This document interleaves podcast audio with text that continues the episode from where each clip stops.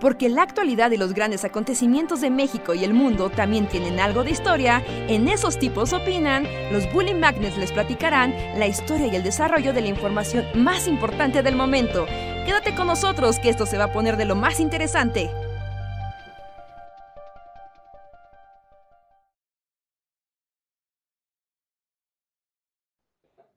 A ver, micrófonos. Ahí está.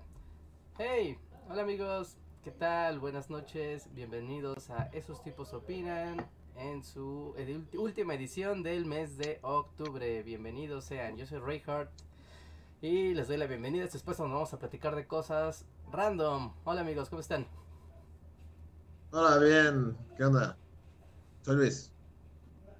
Hola Reinhardt, hola Luis, yo soy Andrés y también le doy la bienvenida a todo el público a otra emisión de esos tipos opinan, donde opinaremos de cosas y diremos cosas random a partir de una conversación igual de random. ¿Se acuerdan cuando los random cast eran una ocasión y no era el... Pero extrañan hablar de cosas. O sea, como de que hoy habláramos así de los atentados en, en París y, y el Eh, clima no. preelectoral. O sea, tal ¿Qué otra vez lo extrañaría, lo extrañaría tal vez como en el mundo normal, pero en el mundo pandémico no lo extraño. Pero esto Sí. ya era así desde antes quieren, del mundo como, pandemia, como ¿no? en los viejos tiempos, invocar al espíritu de esos tipos y hablar así de París. Charlie Hebdo, ¿qué hay con él? ¿Sí? ¿Qué hay de Charlie Hebdo? ¿Qué hay de la... ¿Cómo se llama? La federación de... No, ¿Cómo se llaman los gobernadores idiotas que están queriendo romper el pacto Ah, federal? este, para que quieren romper el pacto federal. ¿Quieren hablar de eso? ¿Así? ¿Hoy? ¿Ahora mismo? Pero eso, así como la, la, así la república se, se separa. Ajá, sí. Ajá, Civil. War, México. Sí, yo, yo no México soy del Norte, así. Ajá, el México del Norte y el Bajío contra el muy México... Pues está raro porque no está como geográficamente totalmente alineado, ¿no? Pero, pero bueno, se entiende. Como sea, sí, no, solo si el público lo invoca, ¿eh? El público es el que aquí manda y gobierna, así que si ellos preguntan y ya pues les daremos respuesta. ¿Quiénes son los gobernadores rebeldes? Es el... Ay, puro, mira, fíjate, fíjate. Ojo. Neta es un Dream Team de, de, hacker, de la risa. A mí sí es como, de, güeyes, por favor, sean serios, son adultos, ya están grandes. Pero es que están haciendo como su berrinchazo, ¿no? Es el gobernador de Jalisco, ¿no? El pelón Alfaro, siniestro ¿no? Alfaro. Ajá. Es el Ajá. de Colima, que es como un priista, así como una, como lagartija que quedó ahí de, como de, "Yeah". no, que como que nadie le importa el de Colima. Es el Ajá, de. Guanajuato, que dice que él es el mejor gobernador de todos, pero hay fosas clandestinas así debajo de cada piedra. El de Michoacán que está en la misma El de situación. Michoacán, que es lo mismo. El de El Querétaro. Bronco. Ah, no, es que él es el como el, tú sabes, como la, ya la, Chido, la cara, la cara. ajá, él es el como el, el cool, el grande. Ajá. Pues sí está el Bronco, eh, el de Martín Orozco es Aguascalientes. Ajá, el de Aguascalientes, llevamos, son 10, son 10, a ver, es Colima, Jalisco, Querétaro, Guanajuato, Aguascalientes, eh, Nuevo León. Nuevo León, eh, creo que, ah, el de Chihuahua, ajá, el de Chihuahua, Ujú. ¿no? Llevamos 7, creo que también es el de Tamaulipas, llevamos 8, el de... Ah, el de este, el de Ya, Coahuila, Ajá. 9. Y Ajá. no dudo que el de Sonora también, ¿no? Por ser ahí de la... ¿Y qué tal si el de Sonora es así como súper amigo? Odia a los otros. Pero sí, no, son todos, o sea, son como Bajío, Norte, todos los panistas, básicamente. Ajá. Y Pero entonces, como ¿sí los se más... el norte? Pues lo dudo mucho. O sea, es que es parte como de toda la, la medida porque... O sea, es Pero es básicamente... 2020, o sea, todo lo que dudes pasará y pasará. Peor. Sí, eso es lo único que me preocupa, que sí sea como Civil War este banana. Porque pero lo que quieren salirse, bueno, su amenaza no es como abandonar la federación, sino el Pacto Federal de Contribuyentes. O sea, todos los estados recaudan impuestos y esos impuestos, o sea, una parte es para ellos y otra parte va a la federación, ¿no? Que se traduce también pues en, en pues en las cuestiones federales, que es lo que no dicen. Sí, porque un poco el discurso es como de la federación nos quita dinero y ese dinero se va y nunca lo vemos. Y así como vatos, la luz es federal, las carreteras son federales, o sea, hay un montón de servicios que se pagan de ahí, aunque estén en sus estados. Ajá, que no dependen de ustedes. Ustedes ni tocan ese dinero, ni lo administran, ni nada. O sea, no, no me vengan con. Yo debo decir que aquí es como un gran momento donde es aprovecharse de la ignorancia de un tema que también, ¿no? O sea, no es como que en la sobremesa estés hablando de, de cómo se distribuye el erario público entre la federación, ¿no? O sea, yo entiendo que tampoco es un tema sencillo ni, ni fácil. Pero hay mucha historia detrás de este, o sea, hay mucha historia interesante de inicios de los 2000 y para acá, ¿no? Que justifican como todo esto y también por lo que lo hacen ver muy ridículo, o sea, de por qué lo más allá de, de si es una causa justa o no, que no lo es, ¿no? A mi parecer. Pero, a ver, si la, si la banda pregunta, les cuento la historia. Porque es una historia que involucra a Vicente. No, pues ya hay que contarla, Reja. Pues ya, hay que contarla. Ya estamos en esto, ya nos subimos al tren. ¿Sí? Ok. Sí, y que además, bueno, cuenta esta historia y yo puedo contar un poco más atrás, porque también este problema viene desde el siglo XIX. Es como, como grandes historias, grandes historias, de hecho. ¿No? Ajá, entonces, no sé, ¿quieres que cuente del siglo XIX o quieres contar...? No, pues vamos por orden, ¿no? De hecho, está mejor hacerlo por orden cronológico. Empieza desde el siglo XIX y después hablamos de qué pasó al, al entrar al siglo XXI. Ok. Es así como, es como, siéntense jóvenes a mi alrededor. Les hablaremos del pacto federal. Del pacto federal. La historia del federalismo mexicano. Es que esto literalmente viene desde el siglo XIX, así como saquen sus cuadernos, niños. Pero, o sea, después de la independencia de México, eh, digamos, siempre nosotros en Bully hemos hablado como, como, como después de la independencia es como el mundo anarquista, ¿no? Es como el, de hecho así se le conoce, como la anarquía, ¿no? Que es este periodo, ya saben, Santana, guerra contra Estados Unidos, eh, conservadores contra liberales. O sea, plantean esto desde antes de que llega Juárez. Porque el asunto es, eh, se independiza México, pero luego dicen, bueno, ¿y cómo fregados nos organizamos? Eh, ya nos, ya en el video de Reinhardt de Iturbide, pues se habla de esto, de que el primer intento fue un imperio, ¿no? Y digamos, aunque nos suena como medio ridículo, y que sí lo era, pero también es que en ese entonces no había otras ideas, ¿no? O sea, es así como la monarquía era como lo lógico, era como lo que se, se conocía. Lo deseable, ¿no? Incluso. Ajá, porque la otra alternativa era la República Liberal, que era de la Revolución Francesa, y pues todos sabemos cómo acabó eso, ¿no? Entonces, como que no se confiaba mucho. Entonces había toda una gran discusión de cómo em, organizar el país.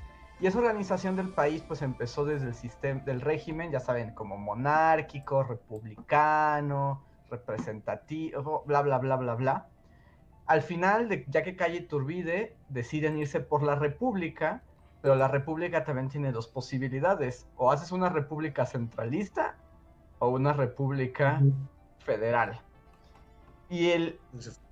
y como el gran lucha, o sea, más allá de la cuestión religiosa y, como de los valores liberales y todo este asunto, el gran pleito entre conservadores y liberales es si la hacemos federal o la hacemos centralista. Y, o, sea, centralista implica que todo está concentrado en un solo gobierno que reparte y distribuye y organiza a todo el país, pero un país tan grande que está dividido en regiones, pues puede ser problemático. Y la otra es como federal, y el federal es como que cada estado tenga sus propias leyes, su propia regulación, pero se compromete a, como a responder a un gobierno federal, ¿no? Ajá, como en Estados Unidos, que los estados, cada uno de los estados tiene su propia, de hecho es como el modelo americano, como la república, la república al estilo norteamericano, ¿no? O la república al estilo europeo, que es, centralista. Y de ahí y aquí se decide que por las características del país y por las diferencias entre mm, actividades económicas, actividades culturales y distribución de, la geografía, pues era más conveniente la parte de, dar independencia. Aparte que eso permite pues limar muchas asperezas. Sí, porque además también eh, mantiene o permite otros cotos de poder, ¿no? No es como el poder central, y sino que pues también en este caso la figura del gobernador pues, también tiene cierto poder. Ahora, México no siempre ha sido república federal. o sea, en este tiempo que se cambiaron varias veces la constitución y varias veces el proyecto nacional, fuimos centralistas, fuimos federales, fuimos centralistas, fuimos federales. Y así como que se estuvo como brincoteando, más o menos se estabiliza como federal, pero entonces llega la intervención francesa y pues todo vale cacahuate. Pero cuando regresa Juárez, ya se establece, digamos, la federación como la entendemos ahora. Antes era mucho más. El padre de la patria, Juárez. Ajá. Lo mejor. Sí, de hecho, o sea, ya que Juárez llega, este, establece esto, se hace el pacto federal, se distribuye ya claramente los estados, los poderes, los gobernadores, y ahí nos la aventamos. Y luego, ¿qué ocurre? Cuando llega Porfirio Díaz, o sea, como que aunque éramos una federación, o sea, con Juárez, pues el poder era muy fuerte, pero más o menos controlaba a, los, este, a los, a los gobernadores, digamos, dejándoles hacer, ¿no? O sea, tenían cierta autonomía. Cuando llega Porfirio Díaz, o sea, endurece, y entonces ahora todos los gobernadores le responden a él así como o sea, como en el papel es una república federal, pero en la práctica es una república centralista.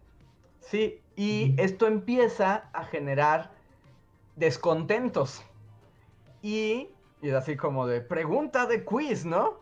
Es así como de todos los gobernadores, cuando Porfirio Díaz empieza a contenerles em, sus privilegios, digamos, su, rango de acción, ¿cuáles son los gobernadores que se enojan primero?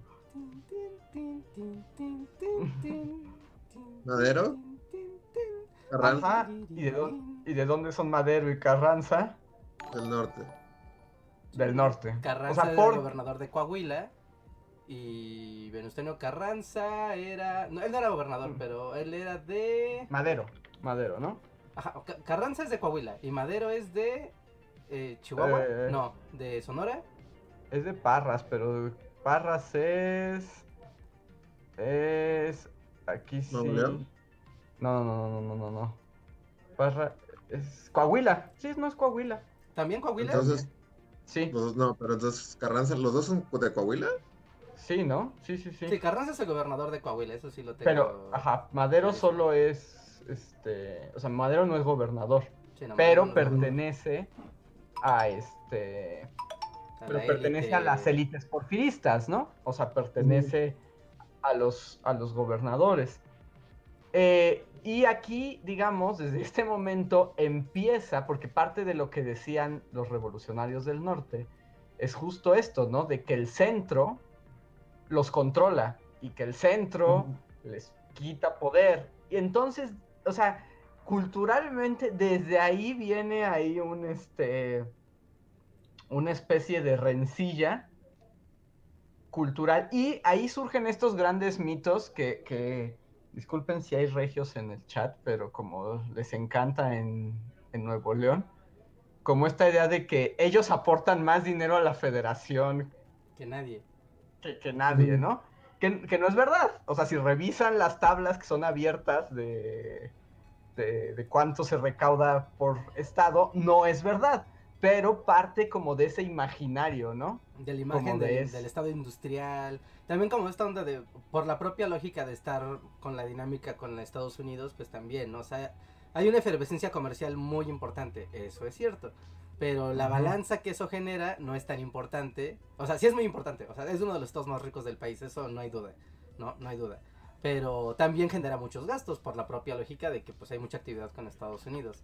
Pero ponerlo como el estado más rico del país, eso es una mentira. Ajá, pero desde ahí ya empieza esta, esta tensión, ¿no? Esta tensión, o sea, también es histórica, entre esta sensación de que el centralismo este, disminuye el poder y menosprecia en particular a los estados del norte. Ahora, más o menos eso se ha mantenido, pero, y ahorita vamos a la historia del siglo XX de Reinhardt, pero digamos, ahorita se recrudece tanto por el cambio de gobierno, que ya sabemos cómo está todo ese asunto, como la tensión política del cambio de gobierno, y que además también la 4T ha buscado volver a centralizar la decisión federal, ¿no? Ajá, ajá, claro.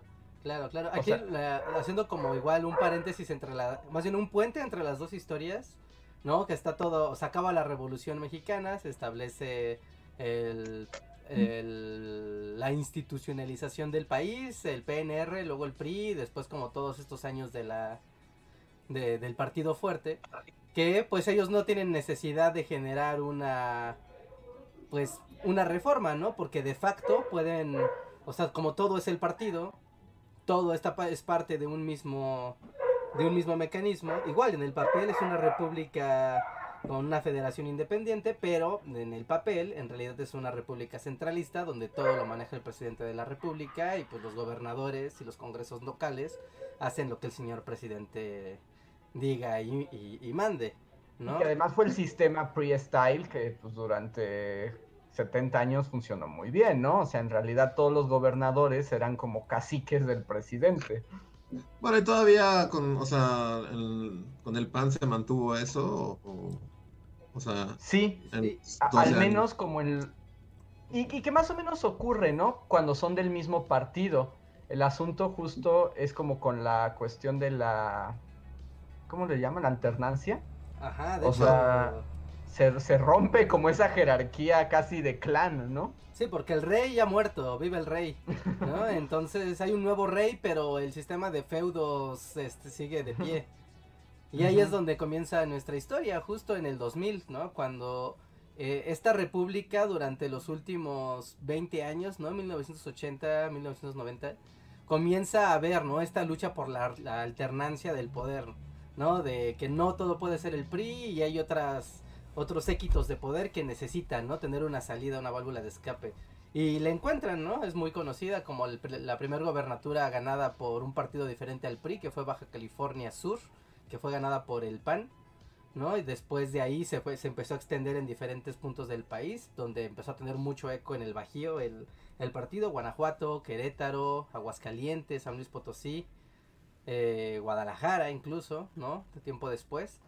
Y, bueno, ¿no? Estas cuotas de poder empezaron a, negociarse, ¿no? De que no, era un asunto de cambiar o de reformar el estatus de, del rey y sus, y, sus cortes, sino de que hubiera nuevo acceso a esos espacios, a otros, a otros círculos del poder que pudieran acceder a esa estructura, ¿no? Eso es muy importante porque se mantiene la estructura vieja.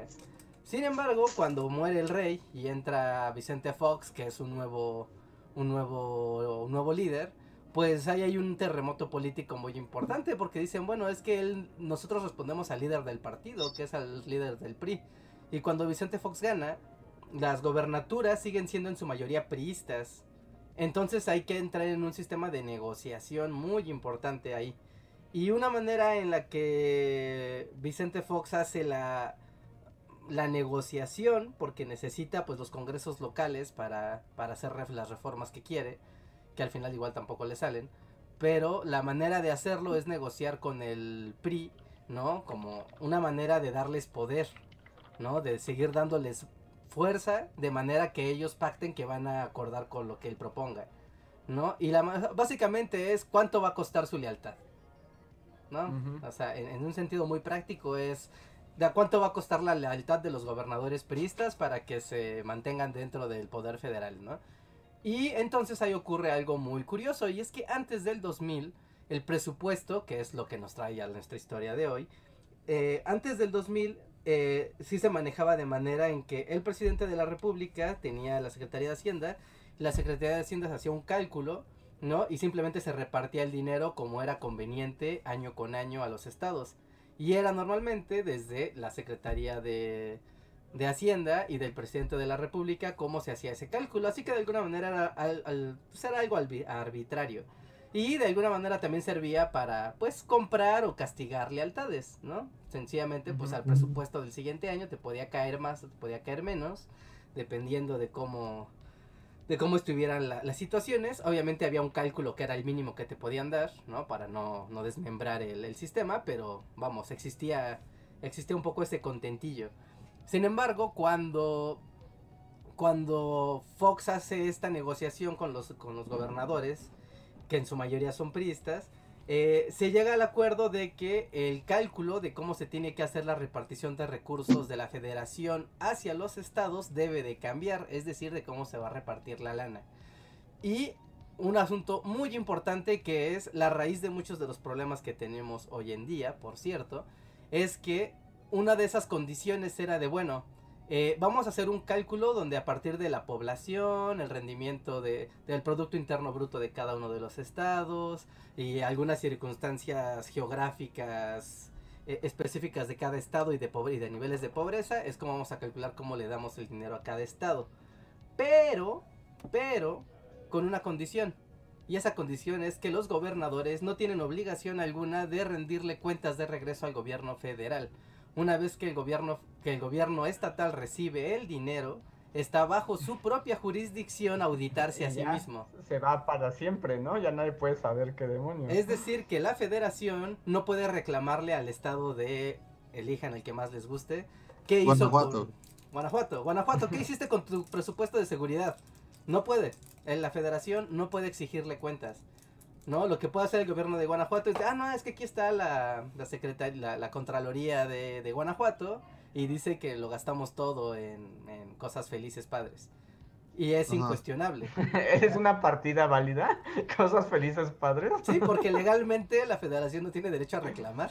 Entonces es como de, ah, bueno, ok, ¿no? O sea, nos diste la información, fin. ¿No? Entonces eso abrió la puerta a que de ahí en adelante recordarán toda esta la, la supercamada que vino de, de, gobernadores priistas que lavaban dinero. O sea, que ya abiertamente no era el poder del presidente el que era el corrupto, sino que era el poder de los gobernadores. ¿No? De, que empezaban a, a, estar involucrados con el crimen organizado, de empezar a lavar dinero abiertamente, de desviar fondos de, de salud hacia otras secretarías, o hacia cuentas personales y, y demás. Y era porque legalmente ellos no estaban haciendo nada malo, porque estaba, se estaba respetando desde el poder federal, ¿no? Su independencia como estados pertenecientes a la federación, como estados independientes y autónomos, ¿no? Que es algo que está enmarcado en la constitución. Eso, o sea, se mantuvo y se volvió a negociar después durante el sexenio de Calderón, ¿no? Donde se reforzó ese pacto, ese pacto fiscal de la, de la federación, donde era lo mismo, ¿no? Ahora nosotros vamos a poder tener injerencia eh, el, gobierno federal puede tener injerencia en, en actividades de los estados. Sin embargo, los estados no tienen obligación de, otra vez, rendir cuentas de vuelta al dinero que, se les eso fue lo que básicamente le permitió a Duarte robarse todo el dinero, ¿no? Sí, por eso o sea, lo de Duarte es tan complicado de perseguir, porque en el, en el sentido estricto de la ley, no hizo nada malo. Bueno, más bien no tiene que reportarlo, ¿no? Sí, o sea, la federación no tiene herramientas legales para reclamarle. O sea, es eso. ¿No? Es como tú tienes carta abierta, gobernador, para hacer lo que quieras con el presupuesto de tu estado. Y al respetarse tu independencia, son los mismos órganos estatales los que deben de, vigilarte. E, está en tu responsabilidad generarlos, gestionarlos y hacerlos eficientes. O sea, pues es como normalizar la ratería, básicamente. Ajá. ¿no? Entonces, que al día de hoy, pues, pleno 2020, salgan una, un séquito de gobernadores, en su mayoría pertenecientes al partido que hizo el pacto, que casualmente es muy conveniente para los gobernadores, salgan a decir ahora que, que la federación les quita dinero, cuando ellos no tienen obligación alguna de reportar qué hacen con el dinero que reciben, y que además reciben el dinero bajo un cálculo fiscal que el presidente no puede tocar, ¿no? El presidente no puede tocar desde Vicente Fox para acá. El presidente no puede decir qué, estado recibe más o menos presupuesto. Se hace mediante un cálculo de Hacienda. Ahora sí que es una tabla de Excel en piedra prácticamente. Y que también hay que tomar en cuenta que esto es una medida política, ¿no? Sí, o sea, también ocurre en ya muy cerca las elecciones, al nuevo periodo electoral, el intermedio, y es una fuente de presión. Lo que pasa es que se están poniendo súper melodramáticos, ¿no?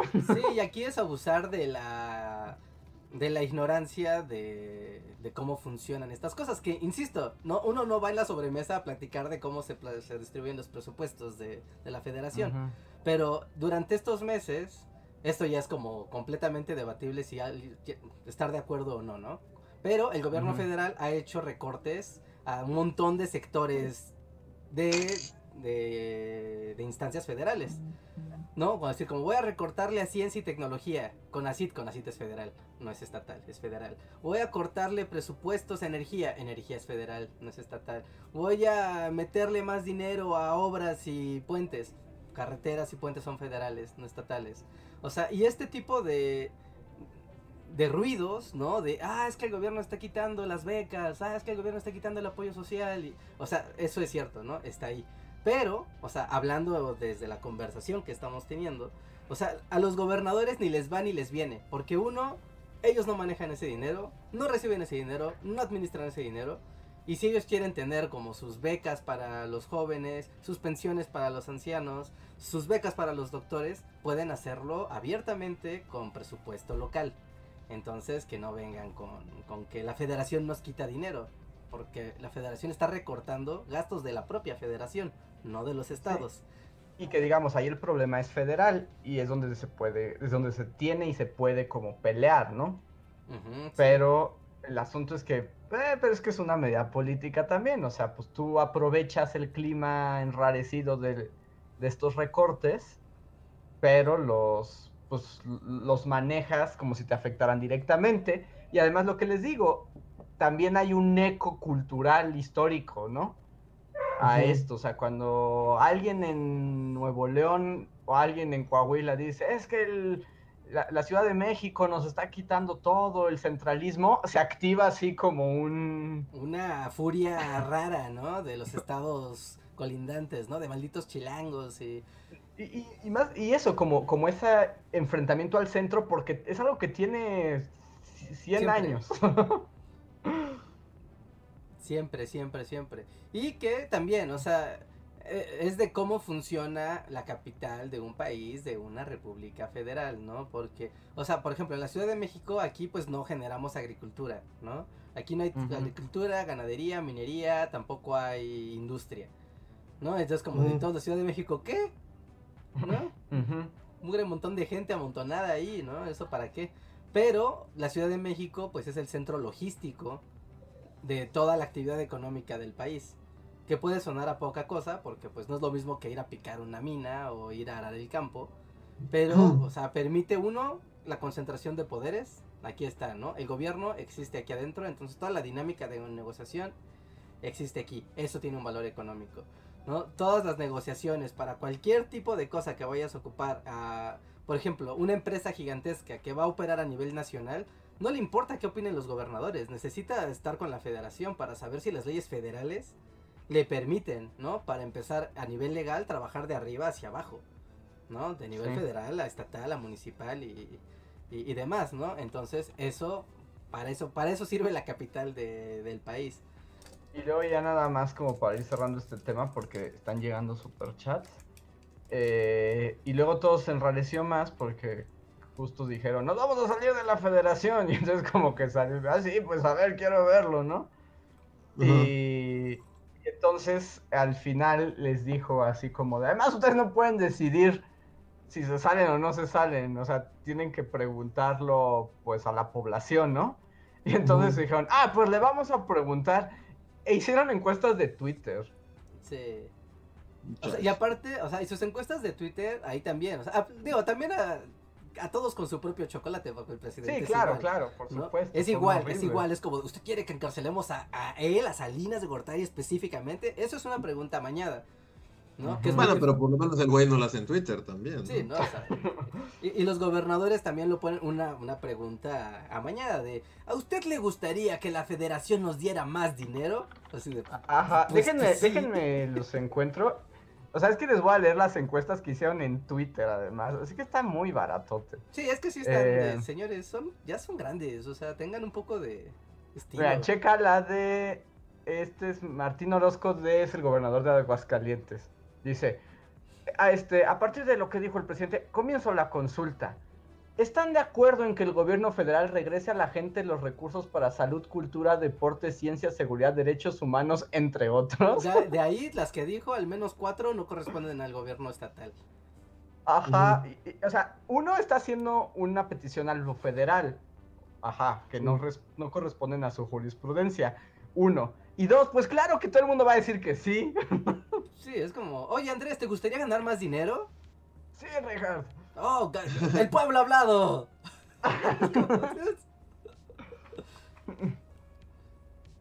Sí, oh, o sea, Está, está, vergonzoso. O sea, el nivel de conversación a nivel político es de nivel primaria o preescolar. O sea, eso está vergonzoso.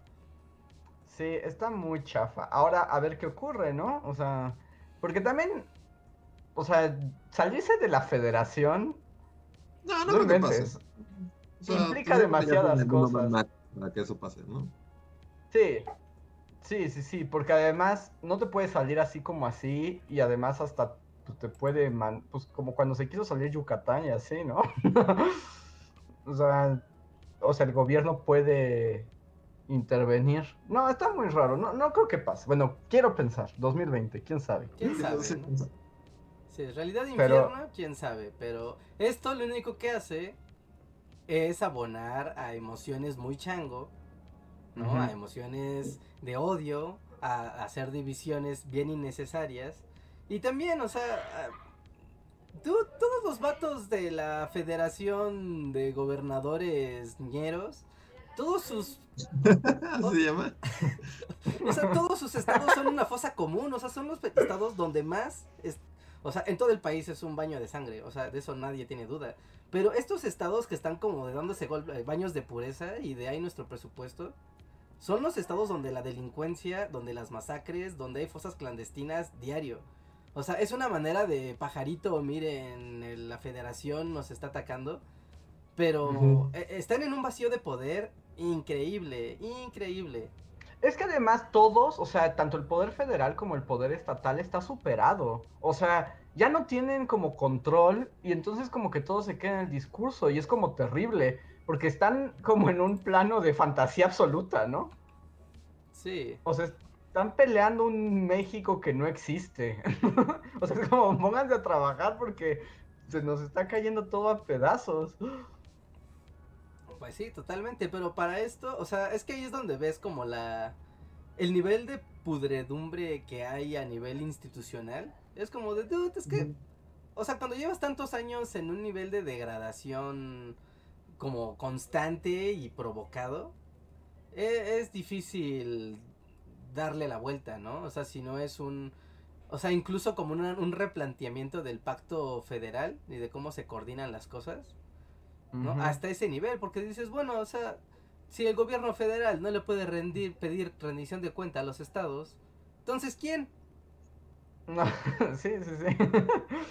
Pues nada, es el barrio chino. Es el barrio chino, o sea, todo lo que da, ¿no? Y no hay estado, o sea, obviamente todos tienen sus cosas, ¿no? Todos los estados de la República tienen sus, sus cosas, algunos más violentos y de una manera violenta más explícita que otra, pero los niveles de violencia desatados por este vacío de poder, o sea, así como puede haber un narco tapando una carretera agarrándose a balazos con 15 güeyes, ¿no?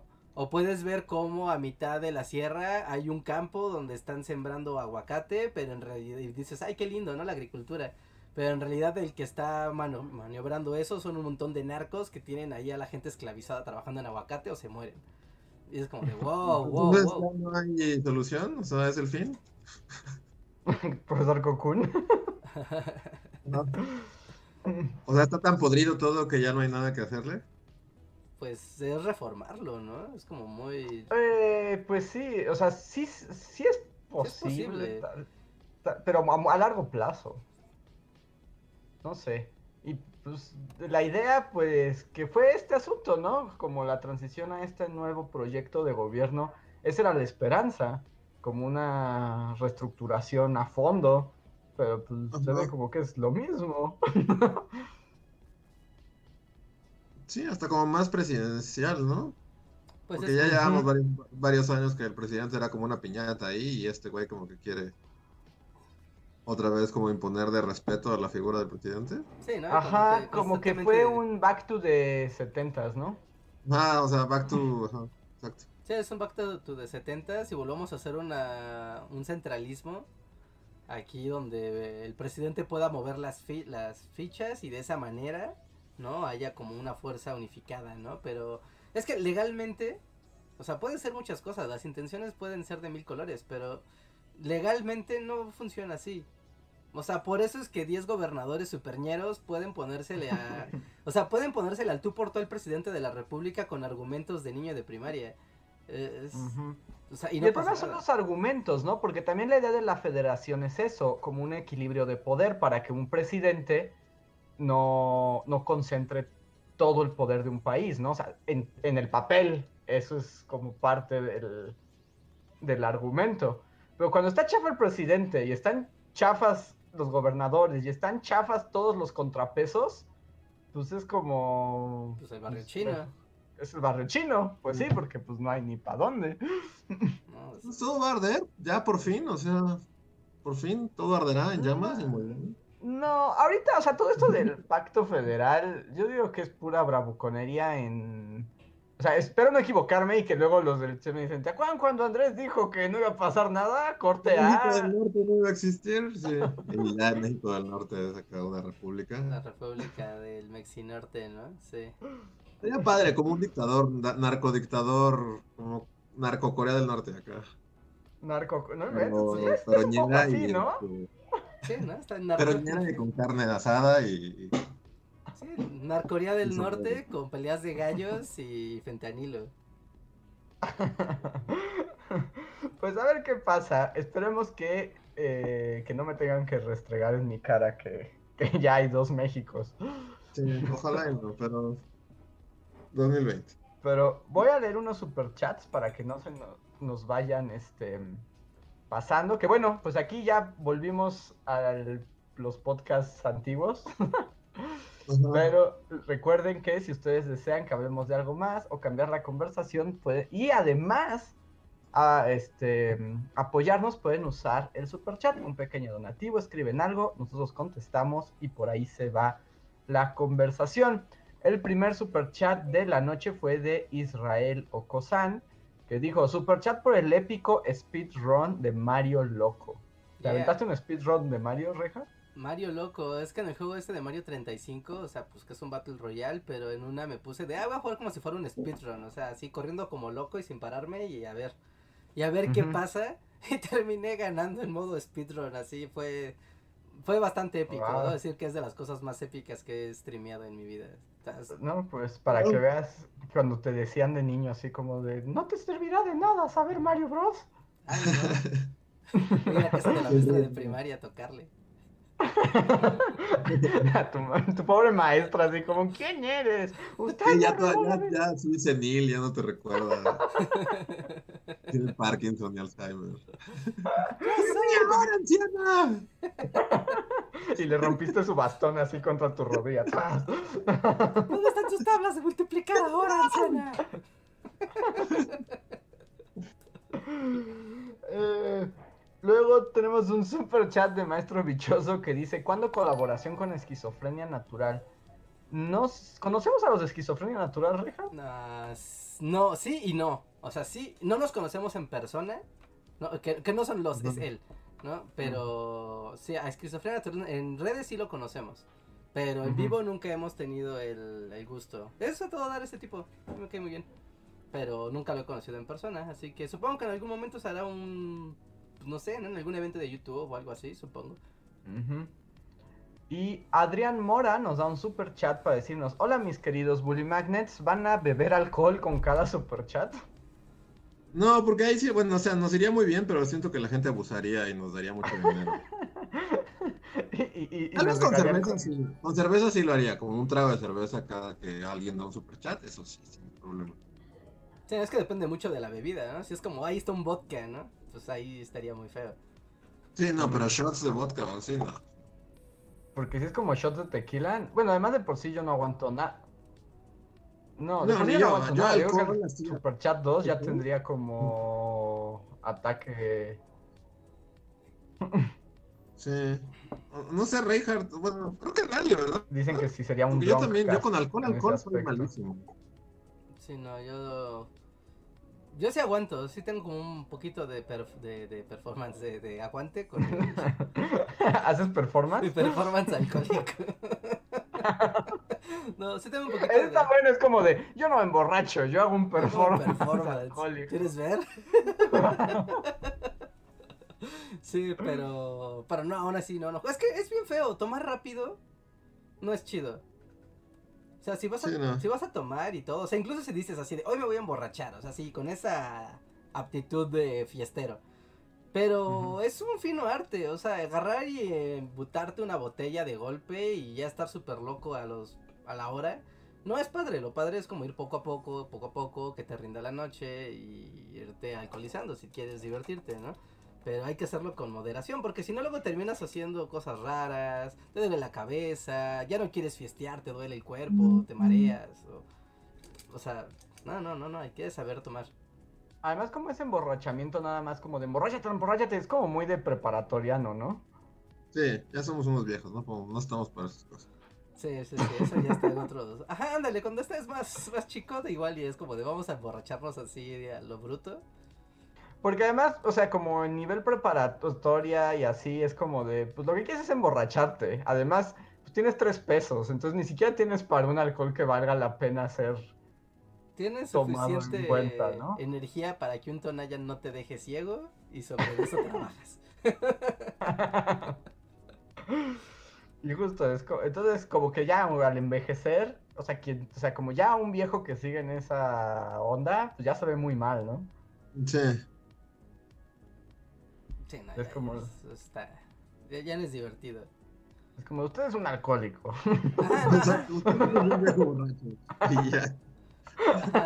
Usted no es un joven divertido, es solo un alcohólico. Exacto. Exacto, exacto. Sí, sí, y nadie quiere ser un alcohólico. No, no, no. A ver, eh, David Herrera nos da un super chat, gracias David, y dice, ya que estamos hablando de la realidad infierno, a cinco días de las elecciones, ¿sí creen que gane Joe Biden? Eh, yo no, no, no sé, no sé.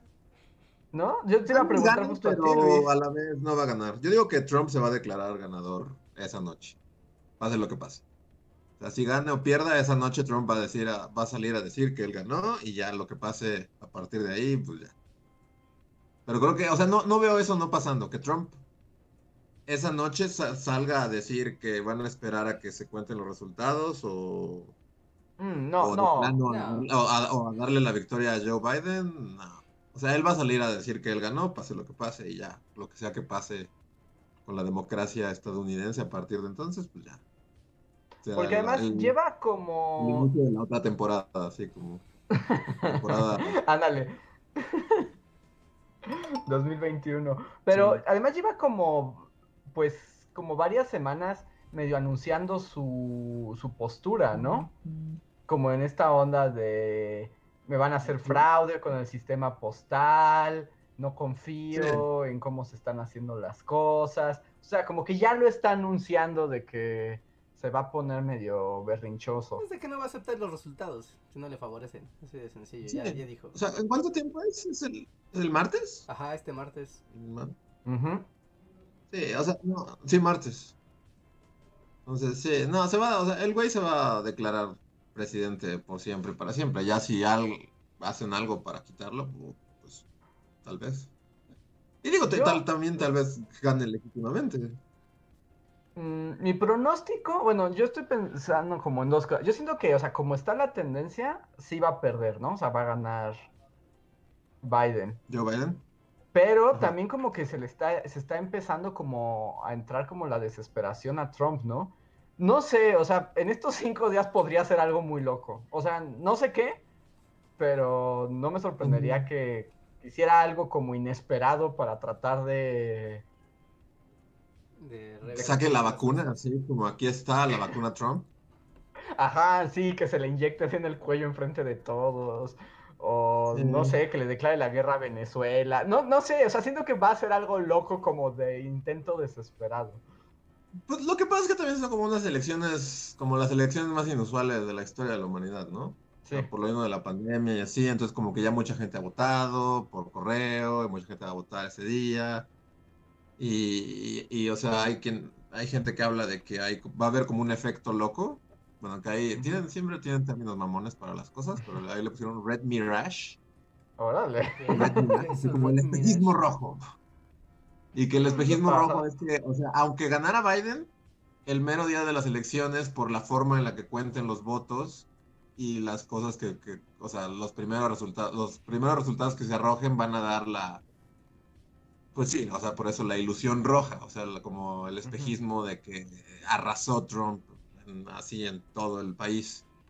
Aunque no sea cierto, aunque ya días después contar, o sea, porque se va a tardar días, sí o sí. O sea, no va a ser como una elección que esa noche se sepan los verdaderos resultados. O sea, va, a tardar días, pero entonces a lo mejor la mera noche sí, sí va a ser como la tendencia que Trump va ganando, aunque después se descubra que pues, siempre no, que, que Biden ganó por mucho más.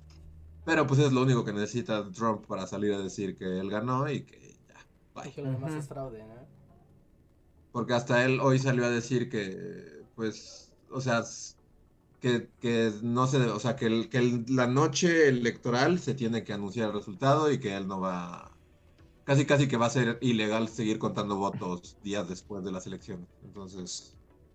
Ajá, pero pues ahí es como, ese vato también es como, así no funciona el sistema, ¿no? Pues sí, pero pues ya nada funciona, entonces... yo, y, lo que sí veo pasando. no, dilo tú, Luis, adelante. No solo eso, que, o sea, que, que, mi predicción es que él va a salir a decir que, o sea, el martes él se va a declarar presidente, con, como lo hacen los gringos, con cohetes y pirotecnia y, y así. Y ya quién sabe qué pase después. Yo creo que también va a decir que él ganó y no sé, me sí me imagino pasando como un momento medio vergonzoso, como de que lo tengan que ir a sacar de la Casa Blanca. Tal vez, quién sabe, sí. O sea, ya cualquier cosa puede pasar no sé, sí me imagino el momento como del llegando así como el estado, no sé cómo se llame allá el estado presidencial, pero que sea así como, señor, usted es un viejo loquito y naranja, ya tiene que salir de aquí. Usted ya no es mi jefe a partir de la medianoche, le sugiero que abandone el lugar antes de que tenga que dispararle. O lo contrario, así que, que salga en un trono de rednecks con ametralladoras. Ah, bueno, también estaba viendo como la posibilidad. hay un montón de choppers así, choppers rednecks en el, jardín de la Casa Blanca y estén así como haciendo círculos. Como cuando Mero llegan un montón de motociclistas, la Casa Blanca. Sí, y que también, por ejemplo, o sea, eso sí se ve como posible, ¿no? O sea, no tanto los republicanos como tal, sino como estos grupos ultrarradicales que apoyan a Trump o sea, sí los ves salir en sus pickups con sus metralletas a disparar al cielo y ponerse tontos si, si Trump pierde, ¿no? Sí, pues Hay, como un llamado, ¿no? A que el día de las elecciones también vayan los grupos a... los rednecks, a donde están las casillas, ¿no? Como para estar ahí, digamos, apoyando, pero pues imagínate que ves gente armada, ¿no? Diciendo, vota por mi candidato porque estoy aquí afuera y tengo un rifle.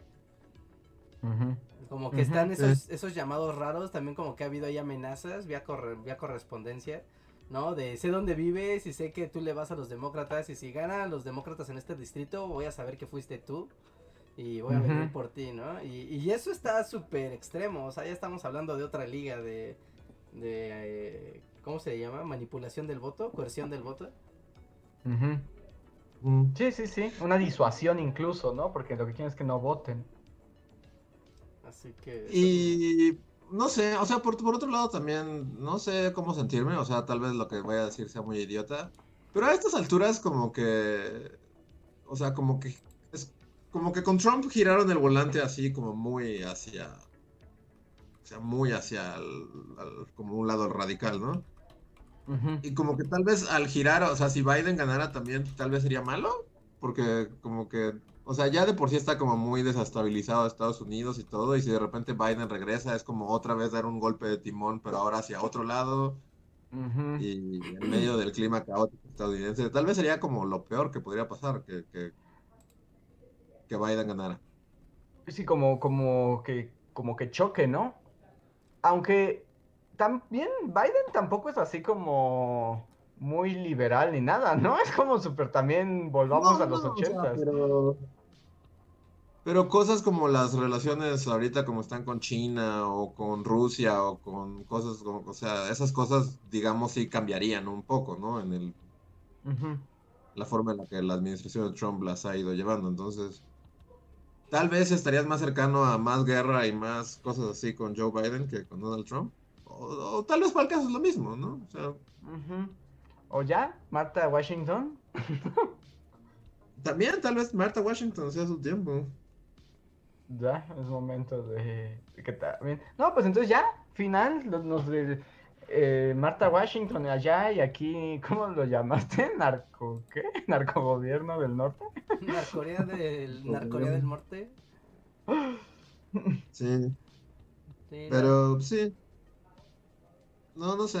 No, sinceramente no va, no, no sé, no veo a Joe Biden siendo presidente o sea, siento que aunque, o sea, aunque lo saquen de la Casa Blanca así, como dijeron, así que llegue seguridad y lo saquen, aún así no se va a ir. O sea, va a volver al día siguiente con Trump TV así.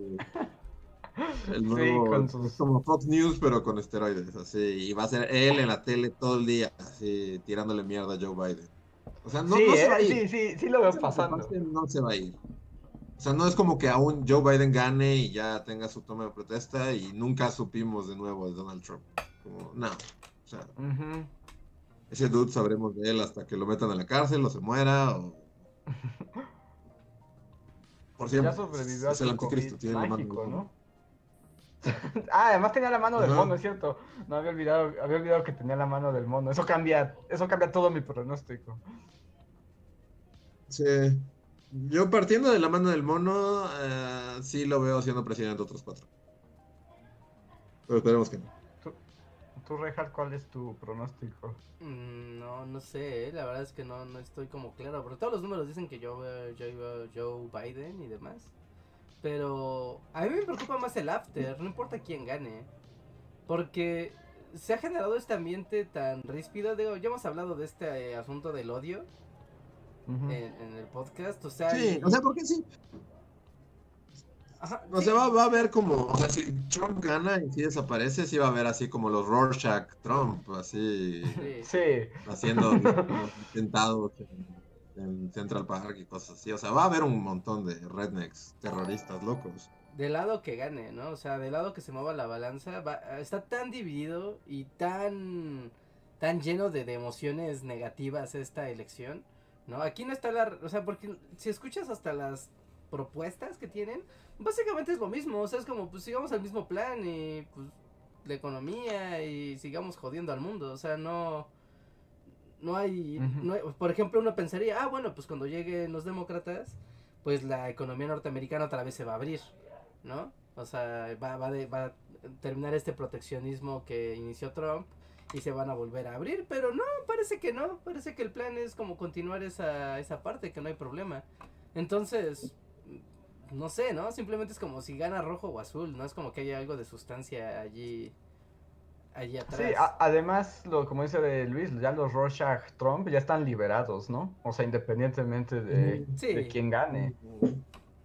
Sí, ya están allá afuera y están dispuestos y legitimados además, entonces eh, sí se presta para un montón de, como una guerra civil, pero, o sea, no, no al estilo de que salgan y se atrincheren y se agarren a balazos, ¿no? Pero que genere una división política y social tan profunda que sí genere una división en Estados Unidos que sea al grado de irreconciliable. Pues nos quedará, como en todo, pues esperar y ver qué pase. Y seguro ya lo comentaremos la próxima semana, ya que sepamos más. Tenemos un podcast más antes de que todo esto suceda. Justo ah, el día de la, noche previa. como justo antes. Ah, ok. A ver, porque creo que tengo otros superchats medio complicados. Dice Luis Enrique de la Cruz Hernández. Su. Sí, dice, ¿ustedes qué opinan del outsourcing? Algo me dice que los que lo defienden nunca han visto las condiciones de trabajo.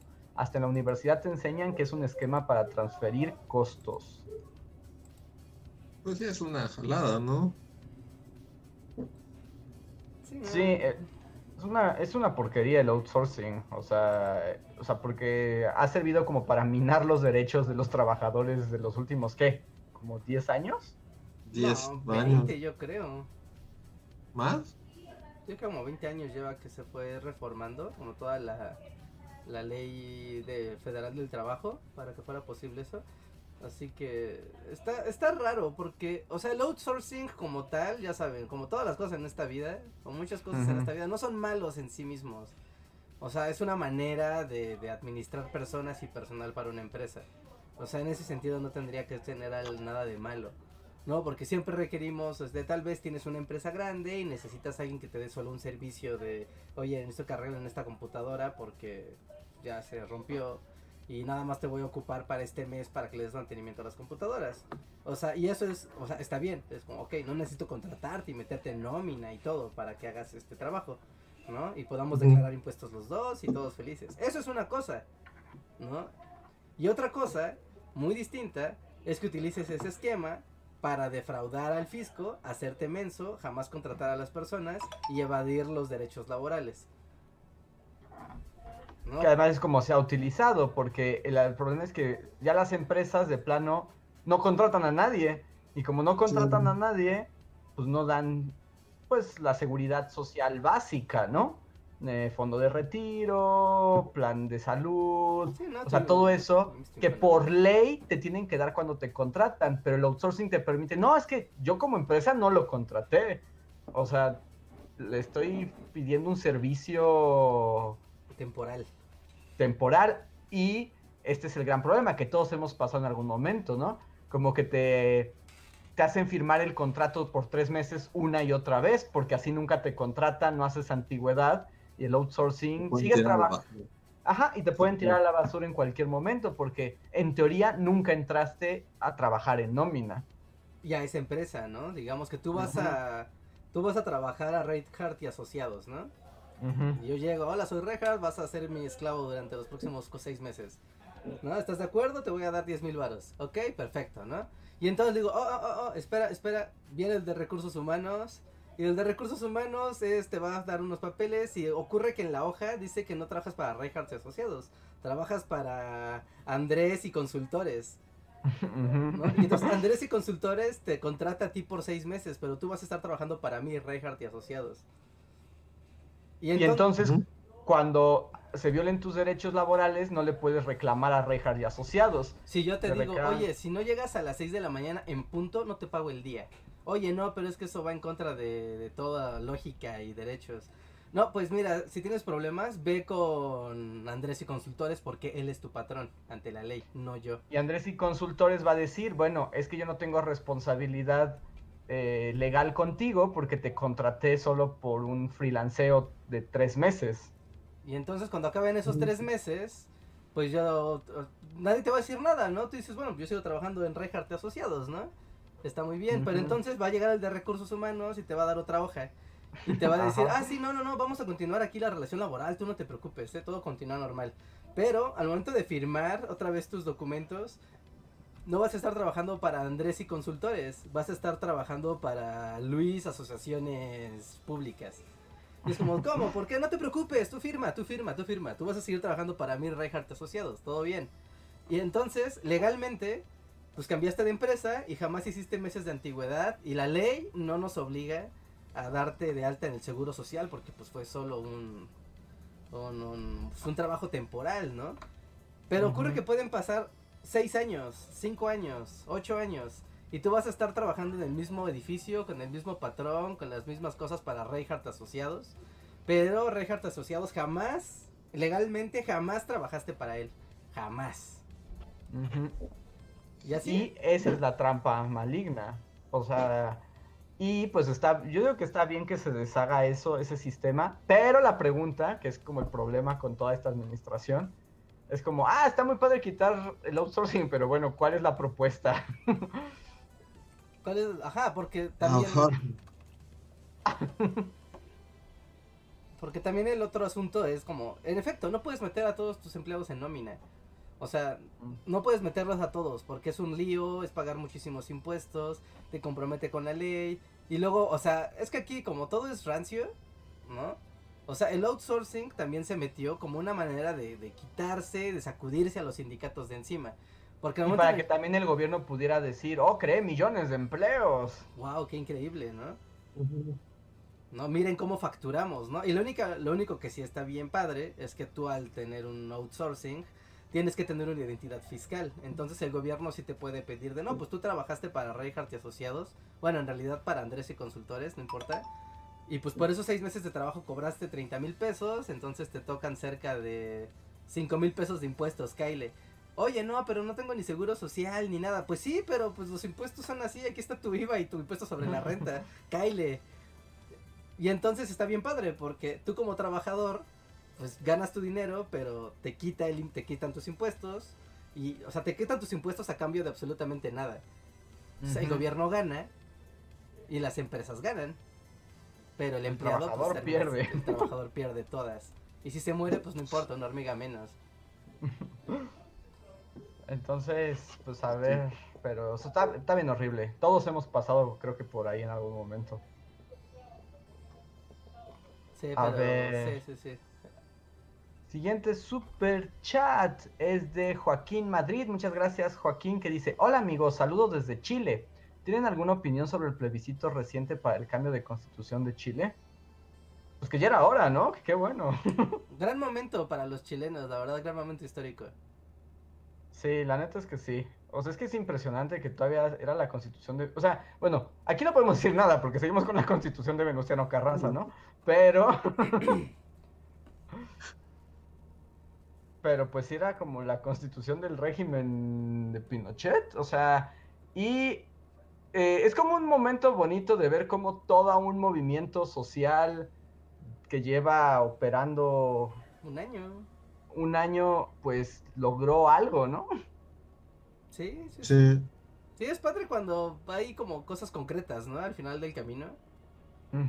Digo, igual puede salir muy mal la siguiente constitución, ¿no? Pero bueno, eso ya sería otra historia, ¿no? Ya sería como la otra página de la, del libro. ¿No? Ya sería capítulo 23 del libro Chile, ¿no? Es como la constitución del 2021. Es como, oh, wow, sí. Pero no, qué bueno. Creo que, bueno, esa es mi opinión. Que qué bueno ver como cuando los movimientos sociales empiezan a generar cambios. Y pues aquí, pues sí, no sabemos el capítulo 23 de Chile, Constitución 2021, pero al menos ya es una transformación, ¿no? ya no es arrastrar esos vicios del pasado. Sí, está, está bien. Vamos a ver cómo se dan las cosas pero como sea es emocionante, ¿no? Es que e, es, padre ver como este resultado y además, o sea, recordemos que la, el gobierno chileno de Pinochet es como también un experimento de los Chicago Boys, ¿no? Ya saben, el neoliberalismo no existe, no importa que no exista, pero, o sea, sigue siendo el... Estos sí, fue el experimento neoliberal. Chile fue un experimento, fue un laboratorio, o sea, no es un, o sea, no es una expresión. Lo pueden buscar como o sea, lo pueden buscar como Chile, el laboratorio económico del siglo XX, y lo van a encontrar, o sea... De hecho, con Pinochet se reunían estos morros de los Chicagos, este... ¿Cómo se llaman el economista? Este es... Uno es Freeman y el otro es... ¿Quiénes se juntaban? Hayek. Hayek, ¿no? Ajá. O sea, Hayek iban con Pinochet y le decían cómo hacerle para ver cómo funcionaba el neoliberalismo. Así en estado puro. Así como en, el, en el sentido más puro de la idea, de un... Pues sí, de las abstracciones, ¿no? De una, de una idea, ¿no? Que, está bien, está padre, pero... E, es como, ¿cómo, ¿cómo decirlo? De cómo a veces la lógica rompe la, lo práctico. Porque en un sentido lógico es como de, no, pues sí, está padre, la gente va a tener dinero, el gobierno va a recaudar dinero, va a haber estabilidad política y económica. Y en efecto, eso, eso hubo. O sea, Chile era de los países, pues sí, ¿no? Medianamente ricos de la zona. O sea, no era como de, ah, Chile, este país de desigualdades y pobreza. Bueno, de, de desigualdades sí, pero no... Y de, pobreza también. El asunto es que todo se empezó a concentrar mucho en un solo sector. De hacer la hiperconcentración de la riqueza y de la imposibilidad de que hubiera seguridad social o derechos sociales, ¿no? Pensando que la propia dinámica del mercado iba a permitir la...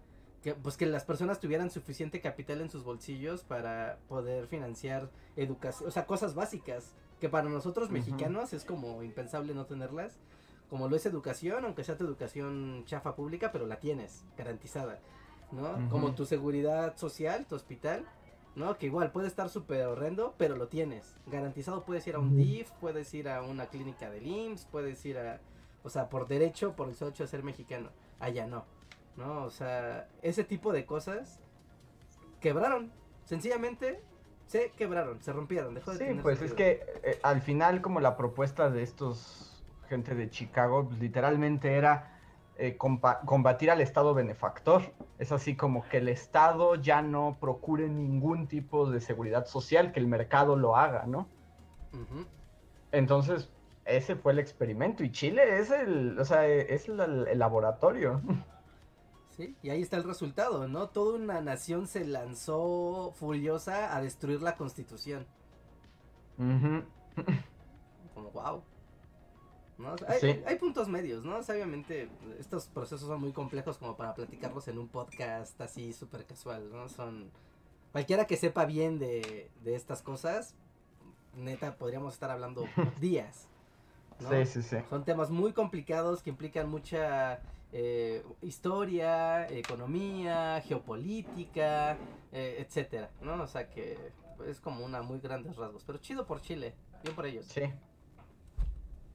Y siguiente super chat de Maestro Bichoso que dice, ¿cuánto me costaría la reseña de dos libros de Francisco Martín Moreno y otro de un periodismo español, Pepe Rodríguez, y colaboración con César Hernández? Eh, no ofrecemos servicios. ¿Por qué no funciona así, maestro, doctor Bichoso? o sea, puedes pedir nuestra opinión y así, pero así como hacer reseñas, así creo que no va a ocurrir. Eh, Adrián Verdines, gracias Adrián, nos deja un super chat. Ah, que bueno, cuando hablábamos de los norteños, porque él es, me parece que es de Nuevo León, nos dice que recurrir, eh, que resolvamos estos problemas con una carnita asada. Sí, pues sí pues siempre es una buena forma de resolverlo, ¿no? Tienen muchos problemas los norteños, porque todo el tiempo hacen carnes asadas, entonces. bueno, pero no todas sus carnes son para resolver problemas. Sí, no, no, pues es porque están contentos, ¿no? Están felices. Sí, pues sí, hay una carnita asada con carne real del norte, uf, uf, uf, uf. Y a ver, aquí Ámbar Fátima nos dice algo que justo decía ahí. Y mientras tanto Estados Unidos vino a México, alguien dijo separatismo. Pues sí, no es lo que decíamos, estamos como...